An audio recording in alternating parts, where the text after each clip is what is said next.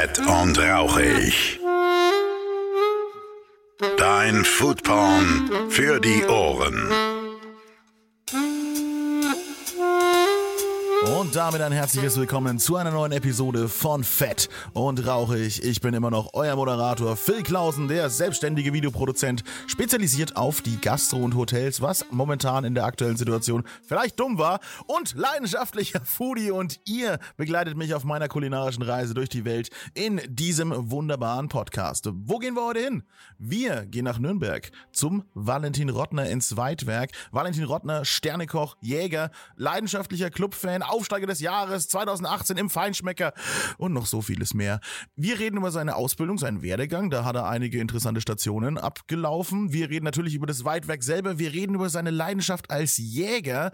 Denn was der gute Valentin schießt, das kann er uns natürlich auf den Teller bringen. Und das ist super interessant. Wir sprechen so ein bisschen über die Gefühle beim Jagen, wie es ist heutzutage ein moderner Jäger zu sein, was die Aufgaben eines Jägers sind. Wir haben natürlich auch ein bisschen über den ersten FC Nürnberg gesprochen, denn der ist sehr präsent im Weitweg beziehungsweise im Gasthaus Rottner. Da wird nicht diskutiert, einfach mal auch nicht erwähnen, äh, dass ihr Bayern-Fans seid. Das wäre vielleicht äh, sehr sinnvoll, um da wieder lebend rauszukommen. Nein, Quatsch. Äh, so schlimm sind sie dann doch nicht. Aber leidenschaftlich. Leidenschaft ist gut. Wir brauchen mehr Leidenschaft in der Welt. Gut, ihr freut euch auf die Folge mit Valentin Rottner lohnt sich. Nicht abschalten, dranbleiben. Viel Spaß mit Valentin und mir im Weitwerk. Und da sind wir auch schon mitten im Weitwerk, beziehungsweise hier im Gasthaus Rottner. So viel steht schon mal fest. Ne? Es ist ein Teilbereich und ich sitze äh, gegenüber vom Valentin Rottner. Wunderschönen guten Tag. Servus, hallo, schön, dass du da bist. Ja, äh, ich habe äh, gut hergefunden. Ihr seid ja ein bisschen versteckt, äh, am, am Stadtrand so ein bisschen. Ne? Genau, wir sind ein bisschen südwestlich der Stadt witzigerweise, also wir sind jetzt hier in Nürnberg, ja, und trotzdem hatte ich jetzt so ein bisschen so eine leicht dörfliche Atmosphäre gegenüber. Und es war so, ach schön, guck mal, so kann es auch aussehen in Nürnberg. Und dann dieses alte Fachwerkhaus, und das, das habt ihr ja schon ewig, habe ich gehört, mhm. 200 Jahren oder was, ne? So ist es. Also das Haus gibt's 400 Jahre, 200 Jahre ist Boah. es so im, im, im Rottner Besitz, sag ich mal. Hm also ich bin äh, total beeindruckt immer von solchen alten Häusern und ihr habt das ja echt krass in Schuss gehalten. Also jetzt bin ich hier auch im, wie gesagt, im Weitwerk eigentlich. Das ist der mhm. Hauptgrund, warum ich hier bin. Das ist deine Reich, sag ich jetzt mal so. Ja, du genau. bist Sternekoch mittlerweile, ne? Ausgezeichnet mhm. von Michelin. Warst auch irgendwie mal äh, Aufsteiger des Jahres, habe ich gelesen, im Feinschmecker und so Zeug. Also überhäuft mit Preisen, sagen wir einfach mal. Ist ganz gut gelaufen. Für die kurze Zeit, wo wir auch haben, zeige ich mal so, ja. Geil, genau. Und du äh, stehst, äh, also das, das ist falsch ausgedruckt, möchte ich was sagen, aber es hängt ein Schatten ein bisschen dir voraus, sozusagen, weil dein Vater ja auch schon Sternekoch war mhm. und du hast dich sozusagen da rauskämpfen müssen aus dem Schatten so ein bisschen, nehme ich jetzt mal an, was ja immer so ist, wenn man gerade im dörflichen oder beziehungsweise hier im ländlichen Bereich ist, dann immer, ich kenne den Vater, ja. was macht der, was macht der Junge? ja, es ist natürlich immer schön, wenn, ja, sag ich mal, wenn die Eltern gastronomisch schon erfolgreich waren, auch für mich ein großer Vorteil, dass man so ein Restaurant hier aufmachen kann. Aber es ist natürlich auch, wie du sagst, die Leute reden über den Vater viel. Ich hatte das Glück, dass ich auf Wanderjahren war und dann auch nicht so viel zu Hause und dann auch nicht so viel davon mitbekommen habe. Mein Vater ist auch ohne, ohne Stern nach wie vor noch ein sehr guter Koch. Ja, sehr gut, sehr gut. Das ist dann immer so ein bisschen die, die, die Anstrengung, wenn man das so hat. Natürlich, anstatt sich halt irgendwie äh, also erstmal den Namen alleine gemacht zu haben, so dass, dass der Name alleine steht, sozusagen. Jetzt hast du immer bei dir natürlich als Rottner äh, auch den, den, den Rottner sozusagen im Nacken.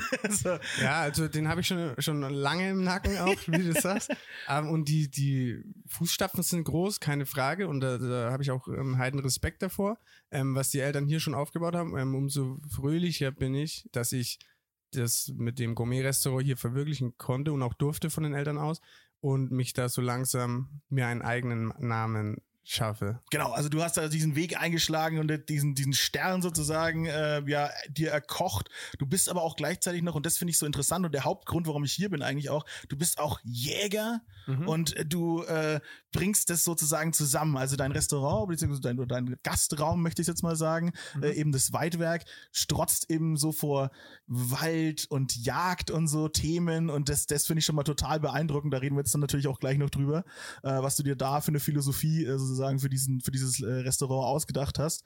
Ähm, aber du sagst schon, du, du warst viel außerhalb. Mhm. Ähm, da wollen wir noch mal ein bisschen über deinen Werdegang so ein bisschen sprechen. Also du, äh, habe ich gelesen, kommst quasi aus der, ja, aus der Schmiede von Alexander Herrmann so ein bisschen. So ist es, ja. Du hast in Würzberg gelernt. In Würzberg, genau, da war ich 15 ähm, und habe dann beim Alexander Hermann gelernt. Also auch direkt schon mal wieder ein großer Name. So. Ja, also der Alexander Hermann, was viele auch nicht wissen, der hat hier bei meinem Vater gelernt. Ach, krass. Ähm, und deswegen hat mein Vater natürlich dann auch gesagt, pass auf, ähm, der Alex hat, ähm, ist ein stabiler Koch. Da Geil. bist du gut aufgehoben. Es ist nicht so weit weg von zu Hause. Mit 15, da ist man ja, wenn man die ganze Zeit weg ist oder zu weit weg ist, hat man ja auch schon mal Heimweh, dann wenn man so die, den erst, die ersten Tage so den Beruf anfängt. Ähm, insofern war auch immer noch die Möglichkeit, dass sie mich schnell wieder abholen, wenn's, wenn ich es gar nicht mehr aushalte. ähm, und ich war immer schnell zu Hause. Ähm, beim Freundeskreis natürlich, das fand ich sehr passend für mich als junger Kerl und war auch das Fundament ähm, der Ausbildung oder des Berufs ist beim Alexander Hermann natürlich sehr stabil, muss man sagen. Klar, ne, in jungen Jahren Koch zu lernen, ne, da ist eigentlich überhaupt noch, ist da überhaupt Platz für Freundeskreis? Wie ist das heutzutage noch so? Früher hat man Also- ja gesagt, so verabschied dich schon mal, ist vorbei. Also es ist ganz klar so, dass man ähm, einen gewissen Teil der Freunde, ja, ich möchte jetzt nicht sagen verliert, aber vernachlässigt und ähm, dann verläuft sich das so ein bisschen, ne, wie es mit vielen Freunden auch schulmäßig so ist. Wenn man nicht so weit weg ist von zu Hause, kann man das immer noch ein bisschen aufrechterhalten. Natürlich sind die Arbeitszeiten gerade dann auch so, dass man oft arbeitet, wenn andere, die einen an- anderen Beruf haben oder eine andere Lehrstelle, ähm, frei haben. Insofern ähm, entzerrt sich das. Also man hat dann keinen Stress mehr, wann man sich wo mit Freunden trifft oder wer alles kommt, sondern das ist überschaubar. Da gibt's dann quasi nur noch die Momente, wo es dann halt geht oder wo es nicht geht. So ist es. Aber ne, man äh, schafft ja dann trotzdem irgendwo äh, ein soziales Leben aufzubauen. Und das ist ja auch irgendwie, man lebt so ein bisschen ja an der Gesellschaft vorbei, aber das ist auch irgendwie cool. Ich finde, ich finde, Köche umwabert immer so ein bisschen dieses, die sind noch wach, wenn alle anderen dann schlafen. So. Ja, und dann man- hängen die ab. So. Man, darf, man darf auch nicht vergessen, man, man lernt da auch ähm, andere Lehrlinge, die im selben Alter sind, kennen. Und dann bildet sich natürlich auch ein anderer Freundeskreis, die dasselbe Interesse haben, die denselben Beruf haben und dann wird man zwangsläufig, ähm, wird man neue Freunde finden und dann ist es auch nicht ganz so dramatisch, wenn man alte Freunde nicht mehr sieht. Also man ist dann nicht alleine, sondern hat halt einen anderen Freundeskreis. Ja, genau. Also nur für die Leute, die sich vielleicht dafür interessieren, Koch zu werden, immer gleich mal abholen sozusagen. Wollte ich nicht abschrecken. Man hat trotzdem noch Freunde, auch als Koch. Sehr, sehr gut. Aber hattest du dann von Anfang an so ein bisschen so die Ambition, natürlich jetzt vom Elternhaus natürlich geprägt und dann jetzt gehst du dann beim Alexander Hermann in die Lehre. Hattest du dann von Anfang an so gesagt, komm, ich habe richtig Bock drauf, wenn Koch dann richtig, dann Vollgas, so, so ein, so ein Fine Dining Ding ist das große Endziel? Ähm, es ging erstmal so los, dass ich sehr gut Fußball gespielt habe und die Ausbildung beim als Koch ähm, war eigentlich mal nur so, sag ich mal, so ein Fallschirm, falls es mit dem Fußballspielen nicht klappt. Ah, ähm, war, okay. der, war der Plan, eine abgeschlossene Lehre zu haben, dass man irgendwann nicht dasteht und nichts hat. Ähm, Okay. Und dann hat mir das aber so viel Spaß gemacht. Ich bin ein sehr ehrgeiziger Typ und wollte auch Profi werden als Fußballer. Das hat nicht geklappt. Und dann habe ich gesagt, wenn ich jetzt koche und dann kriegt man ja auch mit, wo man da lernt und was für einen Stellenwert es in dieser Gastronomie-Szene hat, ähm, kriegt man schon ju als junger Kerl mit. Und dann ist natürlich das Ziel oder war mein Ziel, ganz vorne mal mitzukochen. Hast du dann wahrscheinlich den Ehrgeiz auch vom, vom Sport mitgenommen, so, ne? Wenn, wenn ich's mache, dann richtig, also dann Vollgas, dann auch den Pokal sozusagen. Absolut. Also ich glaube, es liegt in der Familie. Ich, ich kann schlecht verlieren. Wenn man verliert, ist der Schiedsrichter schuld. Ja, natürlich. ähm, aber man muss schon bei sich selbst auch immer mal anfangen. ähm, und wie gesagt, ich habe da, ähm, ich bin ziemlich ehrgeizig und ja, muss mir das dann hauptsächlich selbst beweisen. Und das hat gut geklappt bis jetzt. Wo hast du dann gespielt? Als, äh, Ich habe hier in Nürnberger Jugendvereinen gespielt, in, in der U16 dann, in der Bayern-Auswahl ah, und war auf so einem Internat für äh, Fußballtalente. Okay, so richtig Vollgas. Ja, Ich hab gedacht, du hast direkt beim 1. FC Nürnberg gespielt, weil der 1. FC Nürnberg ist auch Teil hier vom guten Valentin. Ja, großes 1. FC Nürnberg Tattoo. Und äh, ja, die Küche schwarz-rot gestrichen habe ich auch schon mitgekriegt. Und äh, äh, du hast auch ein Dessert, glaube ich, sogar gemacht für den 1. FC Nürnberg, ne? Also wir, wir haben viele Oder inspiriert zumindest Ja, farblich. also gut, die, die Farben sind bei uns hier ähm, klar.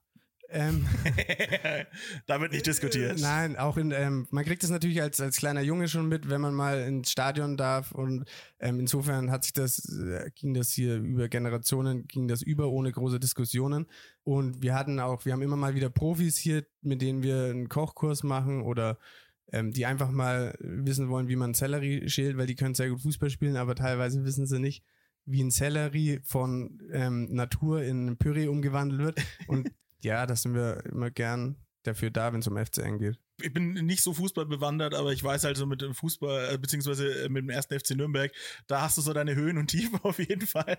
Und äh, das ist ja dann auch, härtet ja dann auch ab als, für, als Beruf Koch sozusagen. Ja, ich denke, das ist auch, das ist auch in vielen Bereichen so, ne? Also ich glaube, auch jeder, der eine langjährige Beziehung geführt hat oder führt, der weiß auch, dass es nicht immer wie am ersten Tag ist, dass man da Schmetterlinge im Bauch hat und verliebt ist. Aber diese Tage gibt's auch nach langen Jahren noch in einer Beziehung. Es gibt aber natürlich auch die Tage, wo man sagt, okay, Jetzt wird es hier ein bisschen trockener, die Veranstaltung.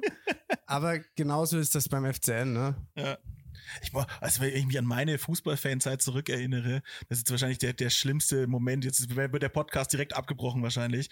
Ich muss aber zu sagen, Moment, ich hole aus, ja, aber ich begann als Bayern München Fan, mhm. aber eigentlich nur als Oli Kahn Fan und bin dann als Kind erster FC Nürnberg-Fan geworden und dann habe ich aufgehört, Fußball zu gucken. das kann man aber, also, das kann man durchgehen lassen. Das ist okay, gut. Ja, ja. Alles klar, das können wir im Podcast auch noch ein bisschen weitermachen. es gibt so Bilder von mir als kleiner Junge, wo ich, wo ich so ein Oli Kahn-Trikot anhabe und eine selbstgemalte Meisterschale hochhalte. Okay. Ja, gut, er, er, hat sich ja so entwickelt, dass es jetzt, wird er ja nur noch der Titan genannt. Mhm. Insofern kann man das vertreten. Also, es ist ja eine Fußballlegende im deutschen Fußball ohne jetzt diesen Namen auszusprechen, wo er lange gespielt hat. Ähm, insofern haben wir dann natürlich auch größten Respekt vor dem Herrn Kahn. das, ist, ja, das ist großartig. Ich habe mal Andi Köpke am, am Nürnberger äh, Bahnhof getroffen. Der hat da, der hat da irgendwie geparkt, einfach so mitten in der Straße und dann ist er so an mein Fenster gekommen. Sorry, ich muss hier kurz stehen. Ich so, alles klar, Herr Köpke. Okay. ja, der Andi hat ja auch, da kann man auch wieder sagen, der hat auch beim FCN dann ja, ähm, gespielt. Genau. Und es ist natürlich schön, wenn man solche Leute ähm, trifft am Bahnhofsvorplatz. Sau witzig gewesen. Aber ja, schön. Äh, kurzer, kurzer Abritt in, ins Fußball ist natürlich hier genauso wichtig, es gehört hier genauso dazu. Es formt deine Persönlichkeit, ja. Und äh, ja, wie gesagt, also du warst äh, dann auf äh, Pokaljagd sozusagen mit, mit auch als Koch, bist dann weiter nach Sylt, habe ich gehört, gelesen. Ja, genau, dann bin ich nach Sylt gegangen zum Johannes King in Zwei-Sterne-Restaurant. War auch sehr gut für mich, war danach noch in Sylt beim Alessandro Pape bin dann zu einer Restauranteröffnung, ähm, zum Restaurant Spatzenhof in Wermelskirchen. Das hat sehr gut funktioniert. Da haben wir einen Stern gekocht in einem Jahr. Also hast du ähm, mitgeholfen, quasi den Stern zu kriegen? Ja, also ich war mit dem Küchenteam, wir cool. waren nur drei Leute und dann ist man natürlich heiß ähm, und sagt, okay, wo kann das noch hingehen? Dann habe ich die Chance bekommen, beim Nils Henkel in Bergisch Gladbach im Schlosshotel Leerbach anzufangen und war da dann lange. Und so habe ich eigentlich ganz ordentliche Stationen gehabt. Hat auch immer viel Spaß gemacht. Die Chefs, ähm, werde ich auch oft gefragt, wie war denn der und der Chef, wenn man, manche kennt man aus dem Fernsehen. Ähm, mir war immer wichtig, dass ich wo arbeite, wo ich das Gefühl hatte, dass der Chef auch für seine Mitarbeiter einsteht. Und das war bei allen wirklich ausnahmslos der Fall. Und da kann ich mich auch nur glücklich schätzen, dass das so war. Ich, ich glaube auch, dass also das gehört einfach zu einem ja, Kochberuf mittlerweile dazu. Also wenn man halt dieses hohe Level erreichen möchte, du musst ja dann immer bei Leuten sein, die besser sind als du, die viel besser sind als du und von denen lernen und dann kann man da halt super geil dran wachsen. Ne? Das ist ja eigentlich ein ganz normaler Werdegang heutzutage, oder? Absolut. Also, also wenn man schlau ist. ja, also man, man muss natürlich, äh, es hilft nichts, wenn man alle diese Stationen irgendwo oder sehr gute Stationen irgendwo drinstehen hat. Man muss schon selber was machen und man muss sich oder so habe ich das immer gehalten. Ich habe mir die Sachen, die ich vernünftig und sinnvoll fand, die habe ich mir beibehalten bei jedem Betrieb. Und Sachen, wo ich sage, die werden hier so gemacht, habe ich damals natürlich auch so gemacht, uneingeschränkt. Aber die kann man natürlich dann verwerfen und sich dann am Ende seiner seiner Station bei der jeweiligen kann man sich das raussammeln, wo man sagt, das macht für mich Sinn, das finde ich gut. Und die weniger sinnvollen für einen persönlich, die sagt man, die kann ich auch über Bord schmeißen. Ne? Mhm, ja, ganz klar. Und dann bist du wieder zurückgekommen nach Nürnberg in die Heimat sozusagen und hast äh, gesagt, okay, jetzt starte ich hier richtig durch, äh, bin, nehme mir das, das elterliche Gasthaus eben vor und äh, leg da richtig los. War das eine, eine Entscheidung von dir, dass du gesagt hast, das will ich unbedingt wieder äh, zu Hause bei der Familie machen? Oder hättest du eigentlich lieber gesagt, äh, ach komm, scheiß drauf, ich gehe ganz woanders hin oder ich mache mein ganz eigenes Ding ganz alleine von null auf äh, oder also es, es war hauptsächlich so, dass ich, dass ich natürlich, ich war dann auch noch in Nürnberg beim El Paradiso beim Catering, äh, ah. da war ich noch. Okay, ein ganz anderer Weg dann gerade. Ja, weil man eben, wenn man aus dieser Gourmet-Szene kommt, ähm, wo natürlich auch, muss man ganz ehrlich auch sagen, viele Abschnitte gemacht werden, ähm, muss man schon auch schauen, wie funktioniert das in einem Catering-Betrieb mit Mhm. weitaus mehr Gästen, wo man natürlich ganz anders kalkulieren muss auch oder erstmal kalkulieren überhaupt, ähm, weil kein Investor oder jemand dahinter ste steckt. Und das ist schon wichtig auch, dass das die jungen Köche oder mich als jungen Koch war das sehr wichtig, dass ich das eben auch sehe, ne? wie man so große Veranstaltungen schafft und auch ordentlich kalkuliert. Ähm, das ist natürlich für einen Familienbetrieb, wenn man nach Hause kommt, ja, Schlüssel, Schlüsselstelle, dass man weiß, dass nicht nur ähm, das Mittelstück vom Rinderfilet Ja. oder vom Steinbutt ähm, funktioniert, weil es schön Ja. ausschaut, sondern dass auch mit den Abschnitten was passiert. Und dafür war das schon mal wichtig. In die Heimat bin ich immer wieder gekommen, weil mich, wie du eben schon gesagt hast, ähm, leidenschaftlicher Jäger bin und einfach sehr gerne in der Natur und auch in den fränkischen Wäldern. Und deswegen hat es mich hauptsächlich auch wieder nach Hause gezogen. Und der Club natürlich. Das steht immer an erster Stelle. genau. Ähm, Kannst ja gar nicht weg. Stimmt. aber das war eigentlich so der, die, der ausschlaggebende Punkt, dass ich eben wieder in die heimischen Wälder komme, meine ganzen Jagdfreunde Mhm. ähm, wieder habe. Und das ja, hatte ich sonst in diesem Werdegang, bin ich immer mal wieder nach Hause gekommen zur Jagd, hatte auch Möglichkeiten woanders gehabt, aber es ist natürlich deutlich schöner mit den Jagdfreunden, die man schon seit klein auf kennt, Mhm. ähm, jagen zu gehen. Und das war der hauptausschlaggebende Punkt, warum ich dann auch wieder hier nach Hause bin. Genau, und jetzt formst du äh, hier quasi als, als junger Koch äh, auch äh, ja die kulinarische Landschaft in Nürnberg ganz vorn dabei. Also, also ich komme ja gar nicht so aus diesem äh, mit. Ich bin ein ganz normaler Typ, ja, der einfach nur am Essen interessiert ist und ich lerne ja das jetzt mit auch mit diesem Podcast und alles alles mit der Zeit so ein bisschen kennen. Mhm. Und für mich gehörst du so zu den, ja, diese großen fünf so ein bisschen, so die, die Okay. Nürnberg so ein bisschen regieren. Also ich, dein Name ist immer wieder mal gefallen, deswegen habe ich gesagt, ey, ich will unbedingt mit dem Valentin was machen. Weil es einfach so, du gehörst für mich da irgendwie so dazu, die jetzt halt so diese, diese neue Generation der fränkischen Köche so ein bisschen. Mhm. So, das ist so genau das, das Ding. Also so mal als Feedback für dich. Das ehrt mich schon mal, vielen Dank. Ja, genau. Ähm, und deswegen habe ich gesagt, ey, geil, wir machen was. Und äh, ja, genau, jetzt bist du eben da und jetzt hast du schon die Jagd angesprochen. Und das finde ich eben so ganz faszinierend bei dir. Also du jagst richtig hier auch in den Nürnberger Wäldern oder also in den fränkischen Wäldern und bringst dein gejagtes Tier im Restaurant auf den Teller. Absolut.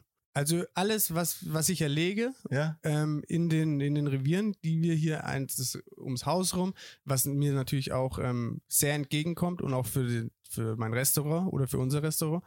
Ansonsten wird alles, was ich erlege, kommt ins Restaurant. Natürlich ist es so, viele fragen, kannst du diese ganzen Rehe eigentlich selber erlegen, Ja, wie die eben. du brauchst? Und da muss ich ganz klar sagen, kann ich nicht Ah, okay. und habe dann aber sehr viele äh, fränkische Jagdfreunde, ähm, wo ich Ah. wild herbeziehe Verstehe, cool. und weiß dann absolut, wo es herkommt. Ich kenne die Jäger selber und ich kann nicht jedes Reh ähm, selber erlegen, weil ich auch ein bisschen was kochen muss nebenbei. ähm, aber alles, was erlegt wird, ob es Reh ist, ob es Schwein ist, ob es Hirsch ist, ähm, ob es Hasen sind, das kommt alles ins Restaurant. Genau, also das ist der Punkt. Also jedes Fleisch, was ich im Weidwerk bekomme, ist erlegtes, geschossenes Tier sozusagen. Absolut. Das ist super krass eigentlich und super logistischer Aufwand. Ja gut, ähm, wenn man wenn man als Jäger was erlegt, dann bricht man das im Wald auf, Mhm. Also aufbrechen ist also wirklich schon direkt zerlegen, oder? die Innereien raus. Okay, die Innereien raus. Genau. Ja. Nicht jeder von unseren Hörern ist ja, ist ja, Jäger. Dass das, dass das Tier oder das Stück einfach auskühlt Mhm. und dann nimmt man's, nimmt jeder Jäger oder fast jeder, der eine Kühlung zu Hause hat, nimmt er eh mit nach Hause. Mhm. Und da kommt mir natürlich auch schwer entgegen, dass wir ein Restaurant, ein Gasthaus haben. Klar. Und da kann ich das dann reifen lassen, solange wie ich das will. Ist es wichtig beim Wild, dass das abreift? Absolut. Okay. Frisch Also- könnte man das gar nicht so richtig lecker essen. Also gut, früher haben sie es auch frisch gegessen. Ne? Früher, da haben sie Ja. was erlegt und, oder haben sie was gefangen und haben nicht, also da war die Situation auch eine andere. Da haben Okay. die gesagt, jetzt haben wir was, jetzt essen wir es Mhm. und haben nicht sieben Tage gewartet, bis es abgehangen ist, weil sonst wäre die Hälfte verhungert gewesen. Ja, logisch, klar. ähm, aber es macht auf jeden Fall Sinn, das abzuhängen. Ich stelle mir so gerade so einen Gourmet-Neandertaler vor, der dann so den Leuten auf die Pfoten und sagt, nein, es muss noch abhängen. Ja, ja. Ob es die wohl gab, Ja, wäre vielleicht. interessant. Vielleicht auch gestorben. Man weiß es nicht. Verhungert. Ja, geil. Ja, aber das ist äh, wichtige Informationen sozusagen, weil ich esse so so oft im Alltag gar nicht wild. Ist gar nicht mehr so präsent auf den deutschen Tellern, habe ich das Gefühl. Also ich glaube, früher war es mal sehr präsent. Hm, klar. Ähm, auch wenn ich mich an Zeiten mit meinem, mit meinem Opa erinnere und da war in diesen Gasthäusern war deutlich, deutlich mehr Wild anzutreffen, als es heute so ist. Ich finde, oder ich habe auch das Gefühl, dass es immer mehr wird wieder. Viele Leute ähm, Gäste sprechen über Nachhaltigkeit, über fair, gehandelte, Mhm. fair gehandeltes, ähm, fair gehaltenes Fleisch oder Produkte allgemein.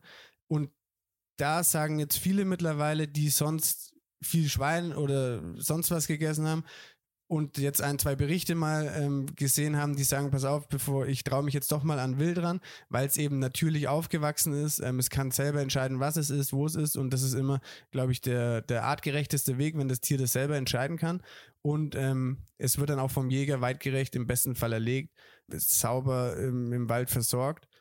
Und dann, glaube ich, ist das äh, das Fleisch, was man mit bestem Gewissen heutzutage essen kann, würde ich sagen, ist Wildbrett aus, aus heimischen Wäldern. Ja, absolut. Du- erfüllst ja in dem Moment den Punkt regional, weil es kommt ja quasi um die Ecke. So ist es. Es ist hier aufgewachsen, das heißt, es hat ja die ganze Vegetation von hier mitgenommen. Und ja, klar, die, über die Haltungsform brauchen wir natürlich nicht reden. Das So ist ja ist es. ganz, ganz klar. Ja, das ist natürlich einfach im Wald aufgewachsen. Ja. Aber jetzt stelle ich mir wirklich die Frage, ich meine, wir sind jetzt hier trotzdem eine Großstadt, wir sind die zweitgrößte Stadt Bayerns. Mhm. Ist da Jagen überhaupt möglich oder musst du ein bisschen rausfahren, oder? Also wir im Nürnberger Land oder im fränkischen Kreis, wenn man ein bisschen rausfährt aus Nürnberg, da Ja. kann man schon, ist schon sehr viel Natur. Haben wir noch Wälder, das ist gut. Absolut. Das beruhigt mich als Ja. Stadtmensch. Das ist gut, ja. Ich habe hier auch, auch hinterm Haus gleich eine Niederwildjagd und das ist, Was ist das denn? äh, also Niederwild, ähm, Hase, Fasan, Kaninchen. Ach, was so auf den Feldern rumrennt. so ist es. Ah. Und das haben wir hier noch, äh, ja, relativ stadtnah, also was heißt relativ, wir sind sehr stadtnah. Ja, ich habe schon vorhin gesagt, als ich hierher gekommen bin, es wirkt schon alles so etwas dörflicher. Also wir sind schon ein bisschen am Rand. So. Wir, So ist wir sind jetzt nicht hier am Plärrer. Ja? Nein, So, da, ist es, da kann man noch Tauben jagen wahrscheinlich. sollte man aber vielleicht nicht. Sollte man jetzt nicht mal keine Empfehlung. Aber wir haben wirklich das Glück, dass wir hinterm Haus ja noch, das wird jetzt auch zugebaut m, nach und nach. schade. Aber wir haben die Möglichkeiten, das noch ein paar Jahre so zu, zu bejagen, dass das auch Spaß macht, ohne dass wir den letzten Hasen ausrotten. Ja, das ist ja auch immer, das, genau, ihr habt natürlich auch eine wahnsinnige Verantwortung als Jäger. Du bist jetzt schon sehr, sehr lange Jäger, habe ich mitbekommen. Also, seit du 15 bist oder was? Genau, den Jugendjagdschein habe ich mit 15 gemacht. Ein Jugendjagdschein, das ist ja toll. Ich hatte mal einen Jugendfischereischein, aber das hat schon. Den ja. hatte ich auch. Ah, sehr gut. Aber ich bin damit, weißt du, warum ich den hatte? Einfach nur zur Sicherheit, weil in Dänemark, äh, da, war, da haben die es ja nicht so, äh, genau, äh, ja, so haben sie es nicht so mit Gesetzen, was, Ja. was das Fischen anging. Zumindest vor, vor 15, 20 Jahren, wo ich noch das hatte, Mhm. habe ich mir dann diesen Jugendfischereischein geholt, einfach nur, damit ich in Dänemark irgendwo die Angel reinschmeißen kann. Da- Das reicht ja. Und da waren richtig dumme Flussbarsche und die haben einfach ohne Köder gebissen, weil ich war ja genauso dumm als Kind. Ja, Okay. so, haben einfach nur mit einem Blinker reingeworfen und die haben einfach auf Blinker gebissen. Das War, Perfekt. das war sehr schön. Ja, das, das war meine macht ganze Spaß. Angelerfahrung, die ich hatte. Aber hab die Viecher selber umgebracht. Deswegen habe ich mir das Recht erworben, Fisch zu essen. Alles andere habe ich noch nicht umgebracht. Aber das ist Okay. ja auch so. Ne? Du hast einfach schon jedes Tier, was hier auf dem Tisch lag, erledigt, ja, ausgenommen und, und äh, aufgeschlitzt und äh, das, das Fell abgezogen. Ja. Das klingt, jetzt- klingt jetzt brutaler, als es, als es ist. Klingt aber mehr nach so einem Horrorfilm, aber, aber das gehört dazu. Ja? so ist es. Und das ist auch so, das, das stimmt schon. Also eigentlich, wenn man als moderner Mensch heute eigentlich sagen möchte, ich esse Fleisch, dann ist es trotzdem eigentlich so, dass man sagen muss, ich muss zumindest wissen, wie es gestorben ist. Und das ist ja diese, diese Diskrepanz, die wir haben in unserer Ernährung, dass Mhm. wir halt einfach äh, ja, äh, Fleisch essen, was weiß der Geier woher kommt und, und ne, ich mache mich natürlich davon nicht frei, ne? Ich mache auch bei McDonalds, das ist es halt einfach. Das ist, Ja. das ist unsere Gesellschaft, ja. Aber das äh, sollte eigentlich nicht so sein. Deswegen finde ich es so geil, dass es Leute wie dich gibt, die sagen, hey, guck mal hier, so geht das und ich kann damit sogar ein richtig geiles Restaurant machen. Also das ist ja wohl so, denke ich mal, die Philosophie, die hinter deinem Laden steht, oder? Absolut. Also die, die Jagd ähm, spielt in meinem Leben allgemein eine große Rolle. Es ist kein Hobby, es ist eine Leidenschaft, es ist eine Passion. Ähm, und da war auch der Name Weidwerk oder fürs Restaurant natürlich für mich naheliegend, ähm, weil ich mich einfach mit Wild gut auskenne, weil ich schon lang genug auf die Jagd gehe und weiß, ähm, wie ich was zubereite oder traue ich mir zumindest zu. Mhm. Und, und da macht es natürlich Sinn, wenn man das im eigenen Restaurant oder was heißt, es macht Sinn? Es passt natürlich super, wenn man als Jäger ähm, ein Restaurant hat, das Waldwerk heißt und man kann alles, was man erlegt, da drin verarbeiten. Also jetzt, für mich kommt es wie so eine Art Kuriosität daher. Dabei müsste es eigentlich sogar richtig, also es müsste eigentlich so sein. Also so wie du es mir jetzt erzählt hast und wie es eben auch früher war mit den Wirtschaften und so, gerade im bayerischen ländlichen Raum so, da war das normal. Und jetzt ist es auf einmal für mich als moderner Mensch eine Kuriosität, dass ein Jäger ein Restaurant betreibt. So. Mhm. Weil es, was gibt's einfach kaum noch. Ja, also es gibt viele, viele, tatsächlich steigt die Zahl der Jagdscheinanwärter Mhm. und Jagdscheininhaber auch an jungen Leuten und auch an, was, was beeindruckend ist, auch an vielen weiblichen Jungjägerinnen. Mhm. Ähm, das steigt auch, wie gesagt, weil ich glaube, ähm, ähm, viele sprechen von Nachhaltigkeit, wollen wissen, wo es herkommt. Und dann ist auf einmal der böse Jäger, der alles totgeschossen hat, gar nicht mehr so böse, weil man sich dann mal Gedanken macht, woher oder was passiert auf der Jagd? Mhm. Sind es wirklich nur irgendwelche Grünröcke, die auf ihrer Tradition festhängen und sagen, äh, Jagen ist toll und wir töten gerne oder weiß der Geier, was man da alles hört, ähm, sondern es ist einfach ähm, auch Nachhaltigkeit, was wir da betreiben. Ne? Und der Jäger weiß, welches Stück äh, reif ist zum Erlegen und welches nicht. Und macht sich da Gedanken drüber. Und er geht nicht jedes Mal auf den Hochsitz und, und schießt einfach, wenn irgendwas kommt, sondern ähm, er, das, das wird selektiert, ähm, entnommen. Und deswegen, wenn ich, wenn ich, wenn ich esse, dann muss ich mir auch klar sein, oder wenn ich Fleisch esse, dann muss ich mir auch klar darüber sein, dass äh, das Tier nicht umgefallen ist oder dass es kein Autounfall war und ich sammle es mir dann ein, sondern ähm, dass am Ende dieses Prozesses ähm, äh, muss das Tier getötet werden, wie ein Fisch, wo du gerade sagst, der, Ja, der rausgezogen wird, der muss ähm, so schnell und schmerzlos ähm, getötet werden. Aber wenn ich Fleisch esse, dann glaube ich, ist es das Vernünftigste. Ich krieg's aus dem Wald, ich weiß, woher es ist.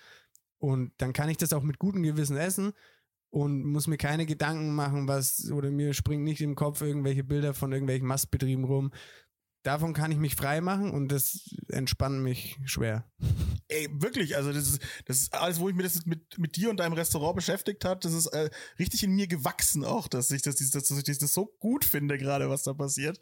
Und auch so sage, ja, das ist eigentlich wahrscheinlich der richtige Weg für die Zukunft, äh, dass wir halt noch, ja, gewissenhaft oder zumindest äh, mit einem guten Gewissen Fleisch genießen können, äh, auf diese Art und Weise. Natürlich, wenn jetzt natürlich da der Bedarf äh, auch stark ansteigt, müssen sich die Leute ja auch wieder was einfallen lassen. Darum haben wir ja überhaupt Massentierhaltung, weil die Leute so Ja. viel essen wollen davon. Aber naja, also wie gesagt, gerade finde ich es noch sehr, sehr, sehr schön. Aber du hast ja auch gesagt, über äh, diese, also ich kann mir dich jetzt gar nicht vorstellen, so äh, äh, Gehst du wirklich in, in so einer Tracht jagen? Nee, oder du, du sitzt mir gerade gegenüber mit einem Shirt und Tattoos und du siehst dann Ja. aus wie ein cooler Dude, ja. Aber du gehst jetzt nicht mit so einem, oder hast du so einen Hut und sowas? Ich bin da so ein richtig traditioneller Jäger. Echt? Das ist ja großartig. Das habe ich mir nicht gedacht. Ja, und ich, und ich finde, das- finde das auch wichtig. Also Tradition ist in unserem Haus erstmal ähm, erst einmal fest verankert, Mhm. ähm, in einem Fußballverein, Mhm. den wir ähm, bevorzugen.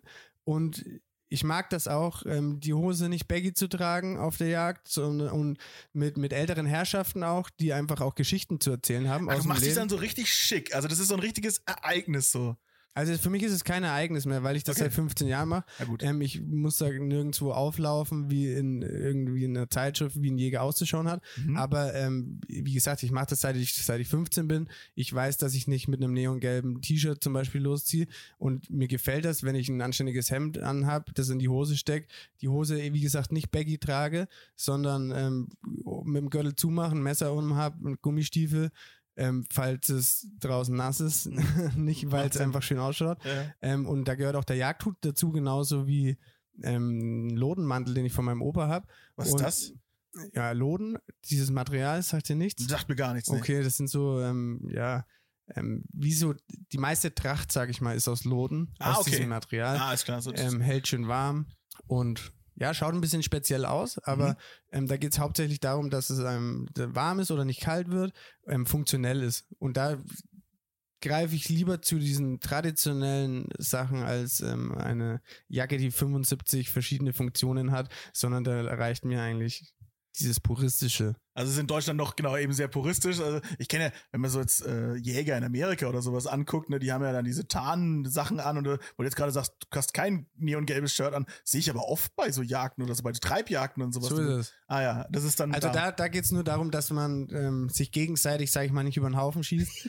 ähm, sehr gut. also, dass man sich eben gegenseitig erkennt und da ist das auch wichtig und unerlässlich, Mhm. weil es ja immer noch ähm, scharfe Waffen sind, das darf man nicht vergessen zwischen Klar. der ganzen Jagd Ja. Ähm, und ähm, was erlegen. Man darf natürlich sich gegenseitig, man muss schon mit einer gewissen Vorsicht und Verantwortung auch da rangehen und da machen an manchen Tagen aufmerksame T-Shirts durchaus Sinn. Okay. Kannst ja auch mit dem Clubtrikot theoretisch einfach losziehen. Ist ja auch strahlend rot. So ist es. Oder aber weiß zum Beispiel. aber ja. da weiß ich nicht, nicht, dass irgendwo einer ist, der irgendwas dagegen hat und mich deswegen Oh, ja. extra über den Haufen so ein schießt. hinterlistiger Bayern-Fan sitzt Ja. so in, im Hochstand und äh, hat Den Traum, sich, den trauen wir eh nicht.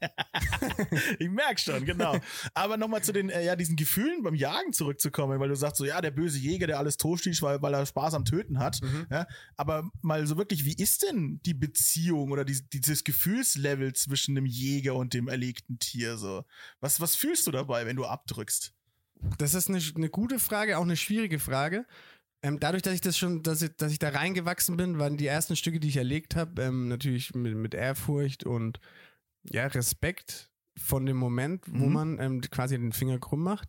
Ähm, natürlich auch das Bedenken, dass man sich so konzentriert oder die Möglichkeit dann erst so nutzt, wenn man wirklich selbst verantworten kann, dass man jetzt einen Schuss braucht und dass der absolut tödlich ist, um natürlich auch das, dem, dem Tier ähm, gerecht zu werden, wenn man jetzt da von gerecht werden sprechen kann. Dieser Ähm, Blattschuss, den man immer hört. So ne? ist es. Also Ähm, einmal ins Herz oder was ist das? Genau, in die Kammer, da wo Leber, Leber, Lunge, Herz ähm, zusammensitzt. In Ah. dem Bereich ist es ein tödlicher Treffer und da muss ich natürlich auch mir so lange Zeit lassen, bis dieser Moment wirklich passt. Und wenn die Situation nicht passt, dann darf ich auch nicht den Finger krumm machen.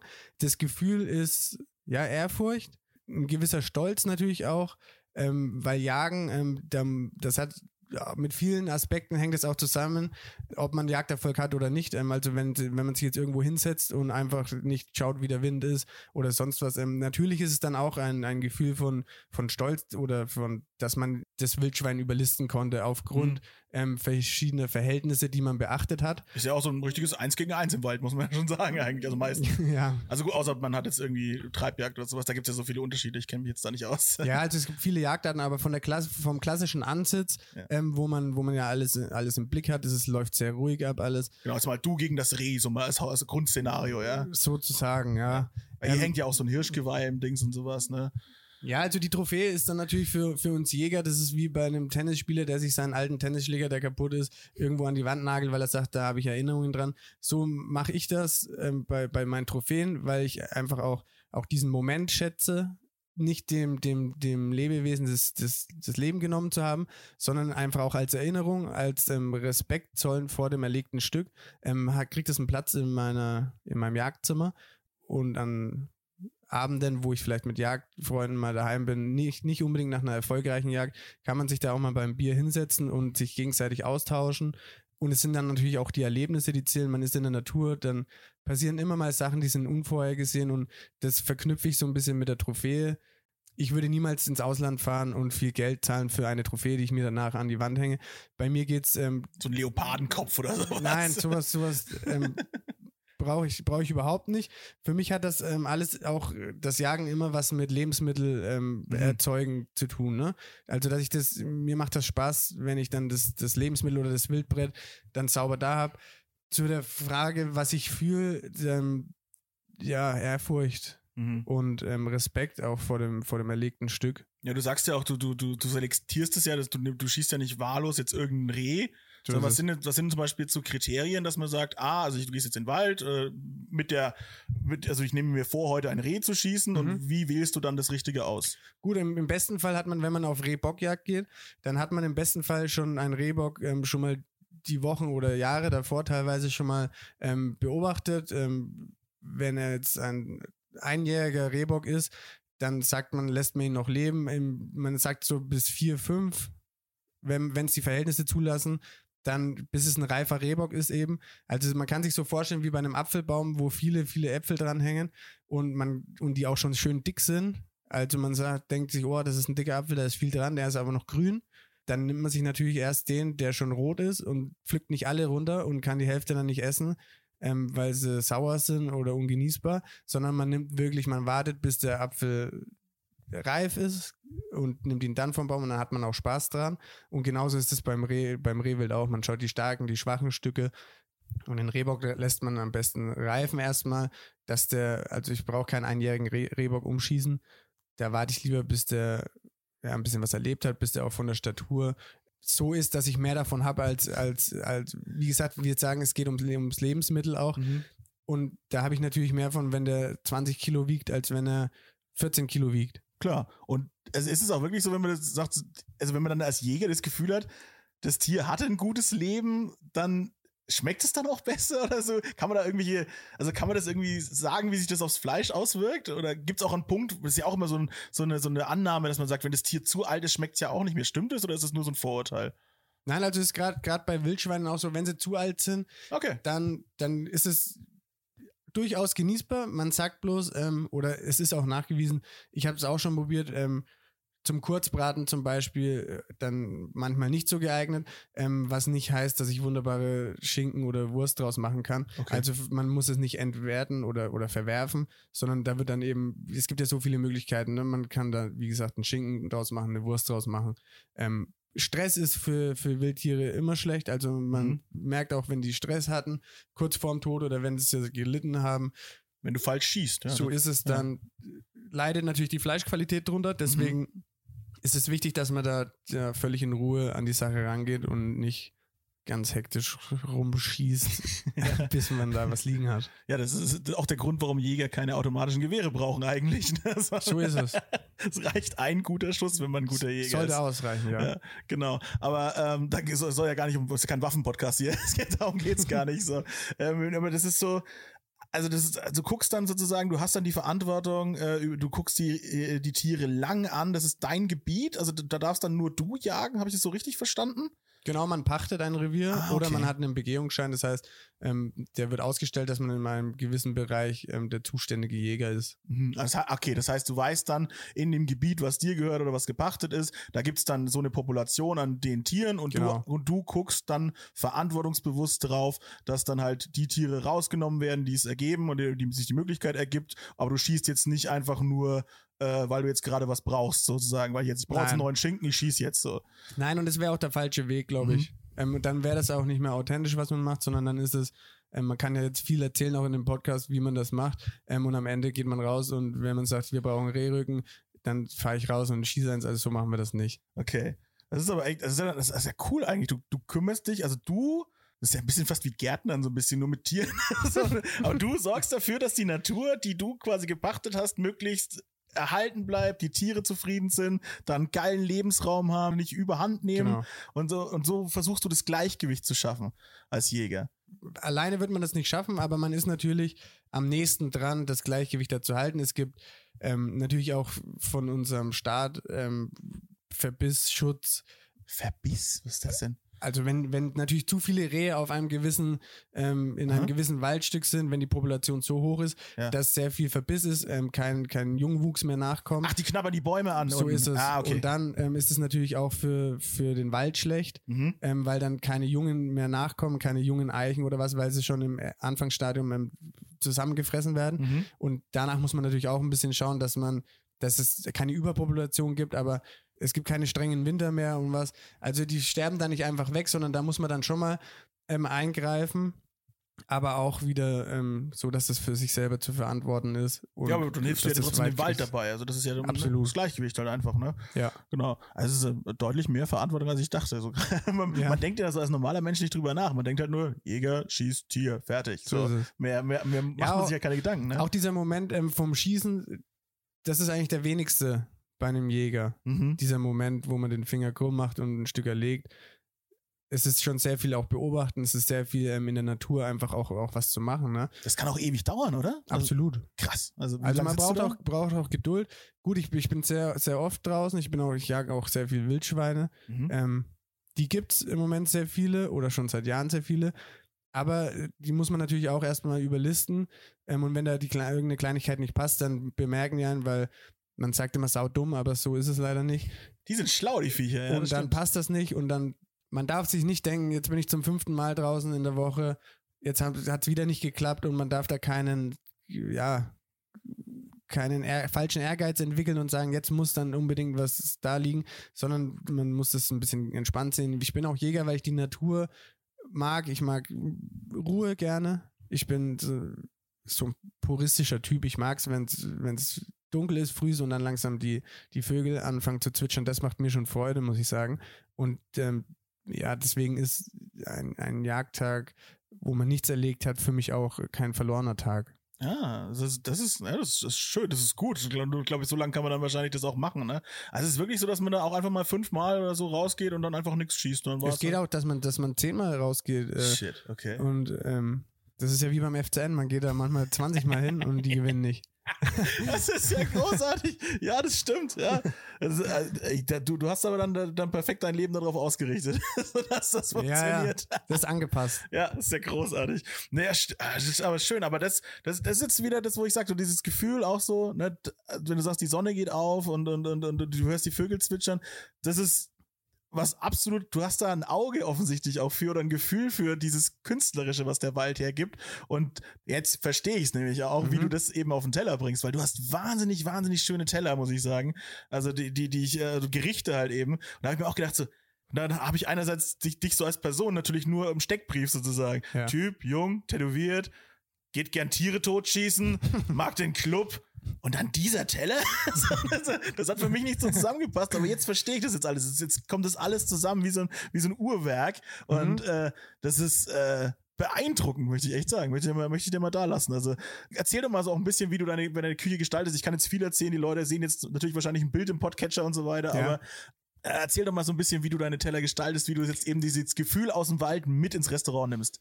Also wir, wir, oder ich versuche mit meinem Team natürlich ähm, die Teller, man sagt ja, das Auge ist mit. Das probieren wir ähm, grundsätzlich schon mal zu machen. Äh, wichtig ist mir bei den Tellern, dass wir erstmal Probe kochen, so entsteht Teller. Und dann sehen wir, welche Mengen von was wir auf den Teller machen müssen, dass es für uns Sinn ergibt. Und wenn wir die Mengen und die Bestandteile dann ähm, quasi uns oder für diese Menge und diese Produkte entschieden haben oder Bestandteile, dann schauen wir, dass wir das ähm, anständig anrichten, dass das auch schön ausschaut. Es bringt jetzt nichts, wenn man 1000 Punkte auf den Teller macht, ähm, es schön ausschaut, aber am Ende sagt man als Gast, wenn man diese ganzen Punkte ist, sagt man ja gut, das hätte auch ein Klecks sein können oder ähm, ja, ich finde dieses Filigrane auch immer sehr schön auf den Tellern, dass man bei mehr, also dass man ein Gericht mit mehreren Löffeln im Endeffekt essen kann und von allem, was sich der Koch, wir dabei gedacht haben, auf dem, Teller, äh, auf, dem, auf dem Löffel hat. Dass man nicht ein Stück Fleisch hat und das dann auf einmal isst, dann isst man ein Stück Püree oder einen Löffel Püree, sondern dass man als Gast relativ einfach die Möglichkeit hat, ähm, von allem was auf dem, auf dem Löffel oder auf dem Gabel zu bekommen und dabei schmeckt, was wir uns dabei gedacht haben. Weil das ist auch immer, finde ich, ganz wichtig, wie man an den Teller herangeht. Früher wurde immer in Sternerestaurants oder wurde mir auch schon oft erklärt, von welcher Seite zu welcher Seite ich was essen soll. Und da achte ich eigentlich drauf, dass das eigentlich, dass ich mir das sparen kann. Weil automatisch ähm, schafft der Gast, würde ich sagen, nicht, wenn er nur das Püree rausessen will, dann muss der schon sehr viel Kleinarbeit leisten. Insofern ist er dann mehr oder weniger gezwungen, das alles miteinander zu essen und dann ist es auch das Geschmacksbild, was ich mir da vorstelle. Deswegen schauen die Teller so aus, wie sie, wie sie ausschauen. Ja, und ich habe so ein Fable dafür, dass so präzise genau und so das also das macht mir rein bildlich macht mir das schon Spaß, wenn das genauso ausschaut, wie ich mir das vorstelle. So gehen wir an die Teller ran, deswegen schauen sie so aus, wie sie ausschauen, aber wir sind auch in, ja vor irgendwelchen neuen Sachen sind wir nicht verschlossen. Wir schauen uns die an. Wenn welche für uns Sinn ergeben auf dem Teller, dann probieren wir das aus. Wenn das, Aber es muss auch zu eurem Stil passen, so ist es. Wenn ja, es nicht dazu passt, dann nicht. Wir, wir legen auch im Moment, haben wir eine Taubenkeule, die legen wir im Ganzen mit Kralle auf dem, auf dem, auf dem Teller. Also doch Tauben in Nürnberg schießen, ne? Die habe ich ausnahmsweise nicht aus Nürnberg. Weil im Moment ähm, haben wir so eine Durststrecke von den Jagdzeiten. Insofern ah, okay. ist das auch vielleicht auch ganz, ganz interessant zu wissen im Weitwerk. Hier gibt es ah. nicht von Gang 1 bis 7 im Wild, sondern es ist ein internationaler Einfluss ähm, und ich muss mich natürlich auch ähm, an die an die Jagd- und Schonzeiten halten. Mhm. Ähm, das wäre jetzt auch eine, eine, fiese Geschichte, wenn ich hier die ganze Zeit über Nachhaltigkeit und so und mhm. spreche darüber, wie gern ich jage und auf was ich aufpasse und mir dann jetzt aus Neuseeland den Hirsch bestelle und sage, ja, wir haben ja. ja. weil es weit weg heißt, müssen wir ja wild haben. Also ja. das machen wir nicht. Okay, also du, du, du guckst, du achtest auch da äh, die Tiere und die Natur sozusagen, wenn es halt möglich ist. Absolut. Das ist auch schön zu wissen. Ähm, ja, genau, du sagst internationaler Stil, also was inspiriert dich sozusagen? Oder, in, oder möchtest du Nein, ich frag dich gar nicht. Ich leg dir gar keine Wörter in den Mund. Sag mir das okay. selber. Sag mir das ganz alleine. Ja. Also sagst internationaler Stil. Was inspiriert dich, beziehungsweise äh, was äh, macht deine Küche aus? Welche Geschmäcker, welche Aromen? Ich finde erstmal bin ich ein sehr produktverliebter Koch. Ja, das haben wir jetzt wie, gemerkt. Wie viele. Also ich, ich freue mich, wenn ich eine frische Forelle habe. Ich freue mich, wenn ich Langostinus bekomme, die natürlich nicht bei uns aus dem Rhein, äh, aus dem Donaukanal kommen. Das ich, Bengert's. Ja, ich möchte aber, ich möchte aber ähm, den Gästen ähm, sowas auch nicht vorenthalten. Wenn ich Kaisergranate aus Island bekomme, lebendig, dann ist es einfach eine Top-Qualität und ich finde, das soll gerade, gerade der Gast, der auch ein bisschen was fürs Menü bezahlt, dem sollte ich das in eine, zumindest in einem Gang mal präsentieren, dass es sowas gibt und deswegen mache ich das auch so gerne. Also ich könnte mir nicht vorstellen, nur regional zu kochen. Wir achten natürlich sehr darauf, dass wir regional bleiben und natürlich auch, ähm, wenn was Saison hat bei uns, ist, steht das immer an erster Stelle. Ähm, das ist auch klar.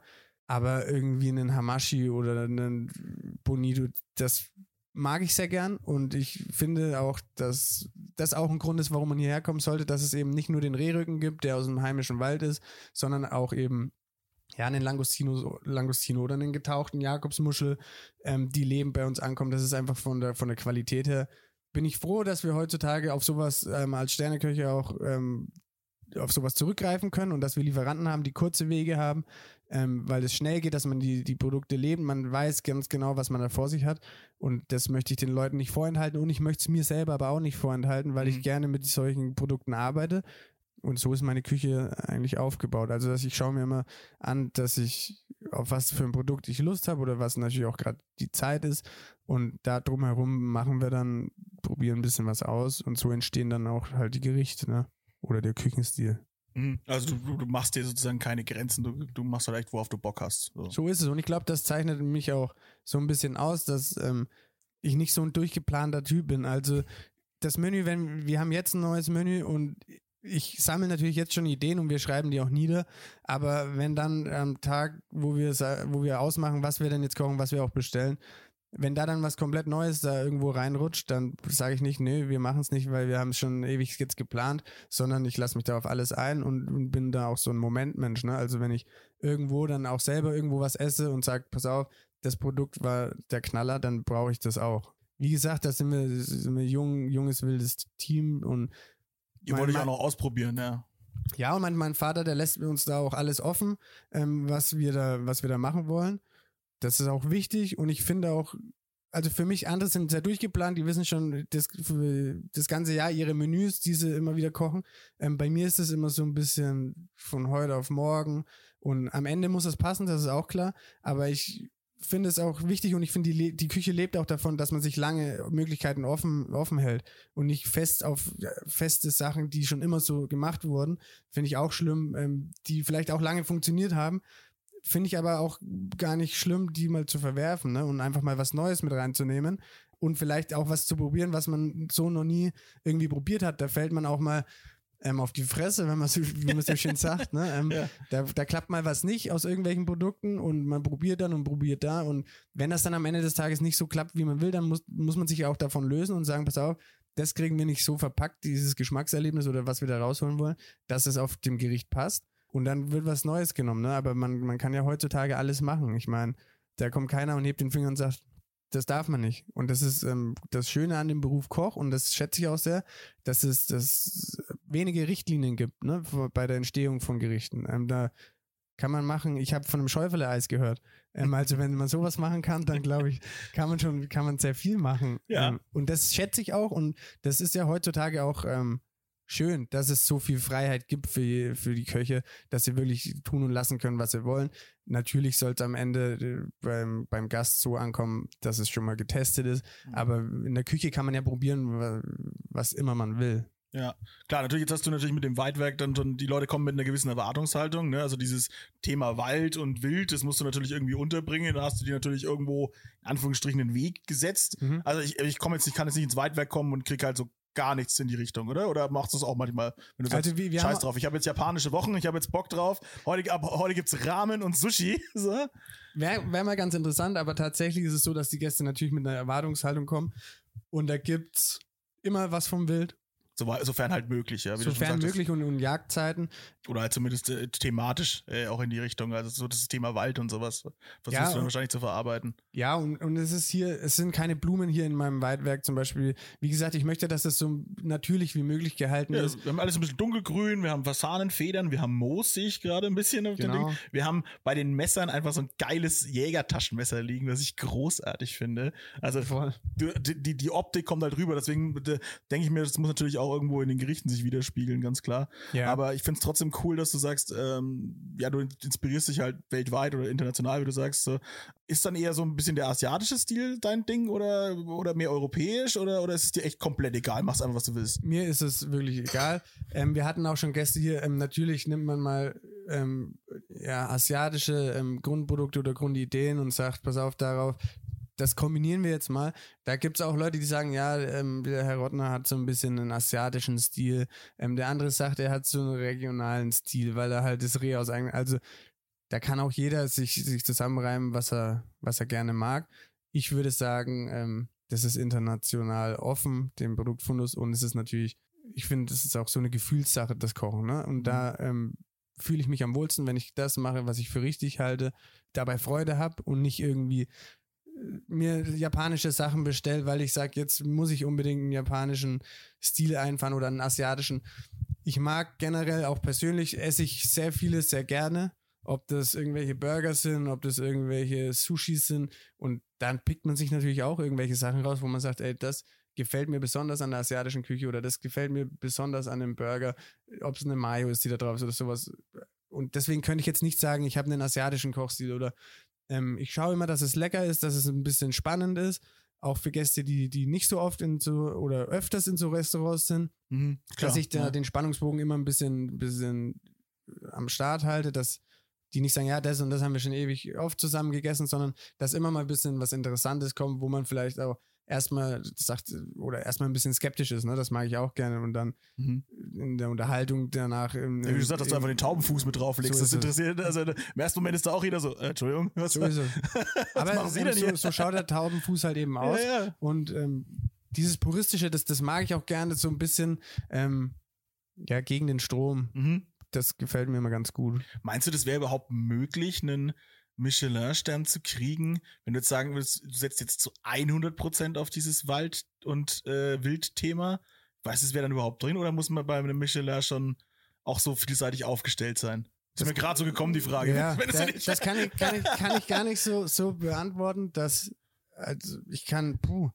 Es, ich ich denke, stelle schwere Fragen Ich heute. denke, es, es könnte, könnte mit Sicherheit funktionieren, wenn es die Jagd und Jagdzeiten zulassen würden. Mhm. Dann, dann, wir würden uns auch freuen, wenn wir das ganze Jahr über ähm, immer genug Auswahl hätten an, an Wildgeflügel, an Wild äh, allgemein. Mhm. Das geht nicht und dann kommt es mir natürlich auch entgegen, weil ich internationale Produkte mag, dass ich Hm, ja, natürlich klar. das dann auch ersetzen mal muss mit einem anderen Stück Fleisch oder einem anderen äh, Geflügel.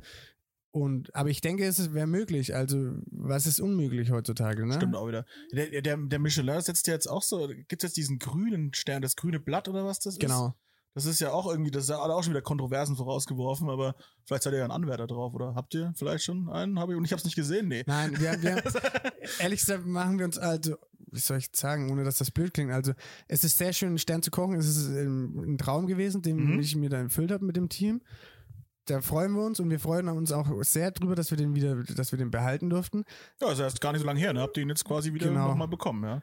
Bloß am Ende des Tages muss man sagen, und, da- und das ist auch wichtig, dass vielleicht junge Köche das hören, dass es wichtig ist, ähm, dass man, dass das Spaß macht, was, Ja. was man da in der Küche macht, dass man sich da wohlfühlt, dass man ja am Ende des Tages auch ein Geld verdient und dann kommen die Mhm. Bewertungen, ne? Mhm. Also, und wenn das dann so klappt, wie man sich das vorstellt und man kriegt Anerkennung natürlich ähm, durch, durch den Michelin oder den Feinschmecker, dann ist das eine ganz tolle Sache, keine Frage.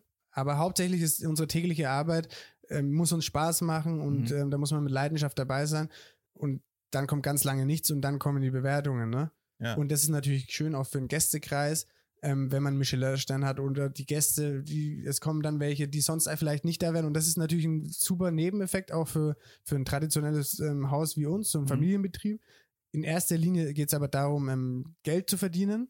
Das ist richtig. Der wirtschaftliche Aspekt ist Und- sehr, sehr wichtig, auch in der Fine Dining zurzeit. Absolut. Das steht an erster Stelle. Mhm. Das muss man ganz klar sagen. Klar, was, was bringt es den Leuten, dass, es, dass die Küche geil ist, wenn das Restaurant nach zwei Tagen zu ist, ne? So ist es. Also Ja. es bringt mir auch nichts, wenn ein Stern vor der Tür hängt ähm, und die ganzen Gäste kommen, ich aber meine Mitarbeiter, die ich natürlich dafür brauche, Mhm. ähm, nicht mehr bezahlen kann oder nicht mehr anständig, dann mache ich mir selber was vor. Ja, ist ja auch immer wichtig zu erwähnen, das ist eine Teamleistung, das bist ja nicht du alleine, ja, genau. So ist es. Das ist du und dein Team halt. Genau. Nur, du stellst dich halt quasi nur in die, ins Mediengewitter äh, sozusagen rein, Ja. In, den, in den Sturm und hältst das aus, die ganzen dummen Fragen.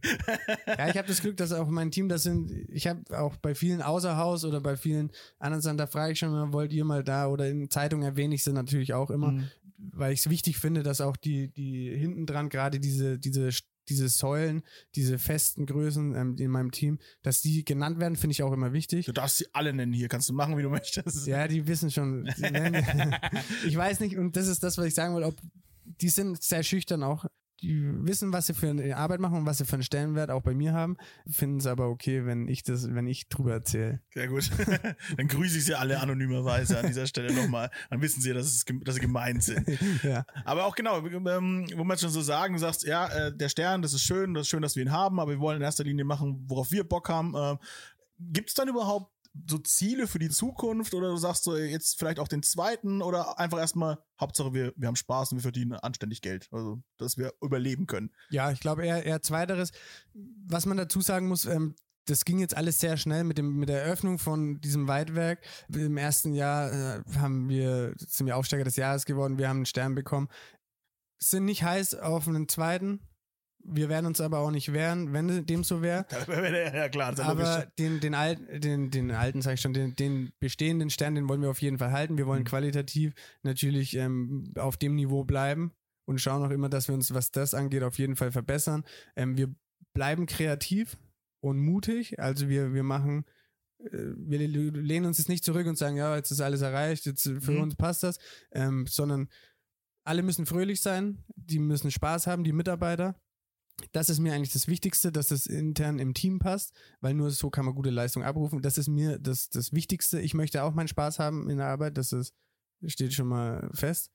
Und ja, wenn man das alles, diese Bewertungen be bestätigen kann oder mal in einem Punkt im Gomio nach oben rutscht, dann ist das für uns natürlich auch was Tolles. Klar. Ähm, aber wir haben jetzt keine festen Ziele, dass ich sage, wir müssen jetzt den zweiten Stern kochen oder wir müssen Mhm. unser Porzellan neu aufrüsten und die, äh, irgendwas Extravagantes machen, um jetzt nochmal von einem einen Stern auf einen zweiten Stern ähm, irgendwie aufmerksam machen. Also das habe ich nicht vor, weil ich bin sehr zufrieden, so wie das läuft. Und ja, wie gesagt, es muss wirtschaftlich gut passen. Ja, und wenn bei dir ja eh die Produkte im Vordergrund stehen, dann brau- das ganze Shishi drumrum, das brauchst du ja dann eigentlich auch gar nicht. So, ne? Ja, wir, wir werden natürlich uns, im, wir machen uns immer wieder Gedanken, das machen wir aber nicht, weil wir sagen, jetzt setzen wir uns zusammen und machen an, heute an dem Tag uns Gedanken, was wir, was wir verbessern könnten oder, oder verbessern müssen, sondern das ist so ein Ablauf, der so, so schleichend ist, da kommt mal der mit der Idee, der mit der, dann haben wir natürlich, lebt das alles auch von Erfahrungswerten, ne? von, von Gästen auch. Ich habe jetzt kein Gourmet-Restaurant, was ich seit, wo ich Erfahrungswerte von zehn Jahren her habe. Ich Mhm. habe das jetzt zwei Jahre da sind die Erfahrungswerte noch etwas begrenzt. Ne? Da lernt man ja auch immer dazu und hat ähm, Kontakt mit den Gästen und, und sieht mal, wie die das sehen und, und wie das natürlich auch bei den Gästen ankommt, die, die Idee, was dahinter ist, die man hat oder die Intention mit den Gerichten. Ähm, und das sind Erfahrungswerte, die muss ich, ich bin 31, die, ja, davon zähre ich natürlich auch und die, die bringen mich weiter. Und dann kann ich auch das ein bisschen darauf anpassen oder gegebenenfalls sagen, alles klar, fünf Gäste haben jetzt gesagt, dass das und das nichts ist, dann muss ich mir natürlich Gedanken machen, Mhm, ähm, ob ich da was anders mache. Aber Das ja. Coole ist, du kannst ja auch aus den Erfahrungswerten äh, schöpfen, die natürlich jedes Familienhaus mit sich bringt. Also das Coole ist ja eigentlich, ihr habt ja dieses sowohl als auch Prinzip. Also ihr, du hast jetzt natürlich die, die Hoheit über dieses über diesen Fine Dining Trakt Mhm. sozusagen im Gasthaus Rottner, aber da ist halt einfach noch das ganz normale Gasthaus Rottner dabei So auch. Ja? Das heißt, ihr könnt euch ja auch immer gegenseitig so ein bisschen inspirieren sozusagen. Ja. Also äh, da, dann quasi aus der einfachen einfachen in Anführungsstrichen muss man ganz klar sagen. Küche ne, sozusagen vom, vom gut bürgerlichen bis hin zum Fine Dining dann eben. Ja. Was natürlich auch cool ist, ne? Da kann man sich dann die Inspiration eben holen. Ja, ist wichtig und auch, äh, ich habe natürlich einen Erfahrungswert, was, was das angeht von meinen Eltern. Kannst du auch mal kurz erzählen, kurz für die Leute, die das Gasthaus Rotten nicht kennen, ne? Gibt's ja genug wahrscheinlich da draußen. Ist ja eigentlich jeder schon hier, der das hier hört. Also die, die, was, was da so abgeht, ja? das, das Haus ist 400 Jahre alt. Mein, mein Vater hat das übernommen. Das war 1995. Hat dann auch einen Stern gekocht. Wir haben den Biergarten dabei. Wir haben ein Restaurant, was immer wieder so regional und französische Einschläge hat. Und das ist mit dem Gourmet-Restaurant wirft natürlich auch Abschnitte ab, die nicht weniger gut sind oder, oder schlecht. Ähm, wir verarbeiten die dann auch, auch mit in dem in à la carte Restaurant Und das ist auch was, wovon unser Haus lebt. Natürlich, wir, wir haben ein Hotel, ähm, wo man Tagungen machen kann. Da kann man mittags ähm, anständig essen bei uns. Ähm, Ja, ist ein richtig großes Ding. Ne? Also Hotel noch mit dran, eben. Was, diese Scheune, die ich gegenüber gesehen habe, was ist das? Ist auch so ein Veranstaltungs-Eventraum oder was? Also da kann, die kann man natürlich buchen. Wir haben dann eine, eine große Leinwand drin. Wir, bei Auswärtsspielen schauen wir da Fußball. natürlich. ähm, die EM, äh, für die EM haben wir es auch ähm, offen. Wir machen da immer mal wieder Events, ähm, so eine kulinarische Reise mit einem Film begleitet. oh, cool. Ähm, ja, wie gesagt, der Biergarten, wir haben einen Restaurantgarten, wir haben das à la carte, wir haben ein äh, Gourmet-Restaurant. Also man kann äh, auch mehrere Tage hier verbringen, wenn man sich mal die Stadt Nürnberg auch anschauen will, ohne dass man jetzt immer jeden, jeden Abend irgendwo anders hinfahren muss, sondern man, man hat, ist hier relativ breit aufgestellt, sag ich mal. Das ist, das ist eigentlich echt cool, ne? Das ist also für, für jeden Geldbeutel eigentlich auch theoretisch was dabei. So, aber stimmt, kann man Transparenz, äh, Transparenz, Valentin. Ja. was, was, was, was kostet zum Beispiel jetzt ein Menü bei euch abends? Für die Äh, Leute, die also- jetzt mal Bock bekommen haben? Also im, im Weitwerk haben wir ein festes Menü, das, das ist immer so zwischen sechs und acht Gängen. Mhm. Da bewegen wir uns so äh, ähm, ohne Wein bei 120, 125. Wenn jetzt mal total kostspielige Produkte dabei sind, dann Mhm. ist das natürlich auch höher. Klar, das wechselt ja immer von Menü Aber, zu es- Menü. aber ja. so 120 Euro für, einen- für einen Siebengang, da sind wir fair dabei. Ähm, jeder weiß, dass er Top-Produkte hat Mhm. ähm, oder dass ich qualitativ hochwertige Produkte ähm, verarbeite und da wollen wir auch keinen irgendwie verarschen, sondern wir nehmen natürlich ähm, das Geld, was uns das kostet und ein bisschen Spaß machen muss es auch. Das Ja, ist genau. auch keine Lüge. Im à la carte kann man, man kann Schnitzel bei uns essen. Ähm, da müsste ich jetzt schauen, was das genau kostet. Das ist aber ohne Blattgold, also kann man sich. Kann Ja, man genau, sich, das wollte ich kann Also, sich leisten. genau, also quasi im Gasthaus Rotterdam dann bewegst du dich dann eher so beim Hauptgang so zwischen, keine Ahnung, 12, 15 Euro sowas, oder? Ja, gut, zwischen 15 und 20, Je nachdem, 25. Man kann im, im Restaurant à la carte, man kann Zwischengänge essen, Zwischengangportionen. Das heißt, wenn man sagt, man möchte den Hauptgang nicht als Hauptgang, kann, kann man Mhm. sich den kleiner machen lassen oder Oh, cool. das sind wir, sind wir flexibel und wenn wir heutzutage, für was wir alles Geld ausgeben, Mhm. dann glaube ich, dann kann man hier getrost essen, ohne dass man sagt, ähm, der Geldbeutel ist danach leer. Ja, nee, wie gesagt, ich finde es immer, die Leute interessiert, die hören das, ne? Ja, ja, die wollen klar. das natürlich auch wissen, ne? Das, das mal halt, finde ich immer gut, wenn die Leute gleich Bescheid wissen, so, wo, was kann ich hier so alles äh, eben kriegen, sozusagen. Und, Ja, äh, wir, wir haben auch für junge Leute immer mal wieder ähm, ähm, Angebote, wo wir ein Menü machen in fünf Gängen, was äh, 60 Euro kostet. auch ähm, cool. Ja, das, das geht auf Anfrage natürlich, ähm, weil wir natürlich auch Wenn man platzmäßig... reinschnuppern will mit Genau. sozusagen. Ja, cool. Ja, weil es ist auch wichtig, dass die, die jungen Leute halt Kontakt damit bekommen und eben dieses viel erzählte, ähm, ähm, gut, das Gasthaus Rottner gibt schon lange und ich, ich höre selber öfters, wenn ich mit Jagdleuten unterwegs bin, ähm, ja gut, wir, waren früher mal bei euch, aber das war uns dann zu teuer. Hört man ja immer wieder, ähm, ja. ähm, um einfach auch den jungen Leuten mal, ähm, ja, zu zeigen, dass es halt preislich so gestaltet ist, dass es, dass es fair ist für uns und für den Gast. Und, und ich glaube, wenn, wenn jemand bei uns essen war und zwei, drei Gänge isst, ist er mit, ist er sehr gut dabei. Ja, ich glaube, jeder, der sich mit Essen ansatzweise auskennt, weiß, dass das absolut in Ordnung Genau, ist. Ja. denke Genau. ich auch. Gar keine Rechtfertigung, die ich jetzt wollte. Nein. Alles gut. nee, aber wie gesagt, äh, schön, dass ihr so, dass ihr so breit aufgestellt seid, ne? Und dann äh, wunderbar. Dann sage ich erstmal, äh, habe ich eigentlich alle, alle Informationen zusammen. Ja? Okay. Ich, ich danke dir äh, sehr recht herzlich für deine Zeit. Ja? F- Hoffe, dass du noch viel, viel weitermachen kannst. Das ist alles sehr, sehr spannend, was hier passiert. Jawohl. Ähm, vielleicht nimmst du mich ja mal mit auf die Jagd. Absolut. Also ja wenn mal- du dich ruhig verhältst, dann so, sind die besten Das ist Voraussetzungen. natürlich scheiße mit dem Podcast. Da muss, muss ich eigentlich ein einstündiger Podcast, wo keiner was sagt. Wir nehmen kein Mikrofon mit und kein Aufnahmegerät, wir machen äh, keine Handys und dann äh, antworte ich dir einfach nicht. Ja, ist ein großartiger Podcast. Der geht vier Stunden und am Ende von den vier Stunden hörst du nur so einen Schuss und dann ist aus. Genau. Ja, wäre mal eine Idee. Ein Kunstprojekt an der Stelle eigentlich Ja. auch. Aber vielen, vielen Dank auch, dass, dass, ihr, dass du da warst. Ja, gerne. Ähm, Ich äh, glaub, oder hoffe, die Leute haben ein bisschen was über uns, äh, über uns oder uns ein bisschen besser kennengelernt. Ja. Und mich würde es freuen, wenn ich den einen oder anderen ähm, hier sehe oder wenn der im Sommer im Biergarten mal mit dem Fahrrad vorbeifährt und da mal ein Bier trinkt und man sich mal darüber unterhält. Finde ich immer wichtig und esst ruhig mehr Wildfleisch. Ja, sehr gut. Ähm, die haben alle sauber gelebt. Ähm, das ist sicherlich besser als jegliches Fleisch aus dem Discounter. Das hast du mir auf jeden Fall mitgegeben, ja, das ist äh, richtig gut. Genau, und dann könnt ihr mal schnacken mit dem Valentin. Du bist ein, Absolut. ein Mann nah am Volke. Vielleicht, Ja. wenn, du- wenn du ihn im Stadion triffst, du hast bestimmt eine Dauerkarte auch, ne? Wir haben eine Dauerkarte im. Der ganze Betrieb hat eine Dauerkarte. Nein, aber viele. Das ist großartig.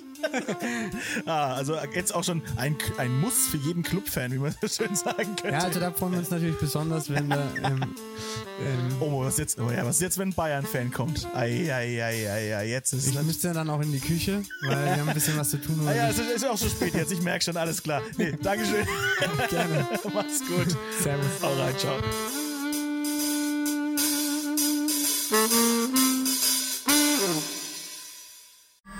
Alle Podcasts jetzt auf podyou.de, deine neue Podcast-Plattform. Podyou.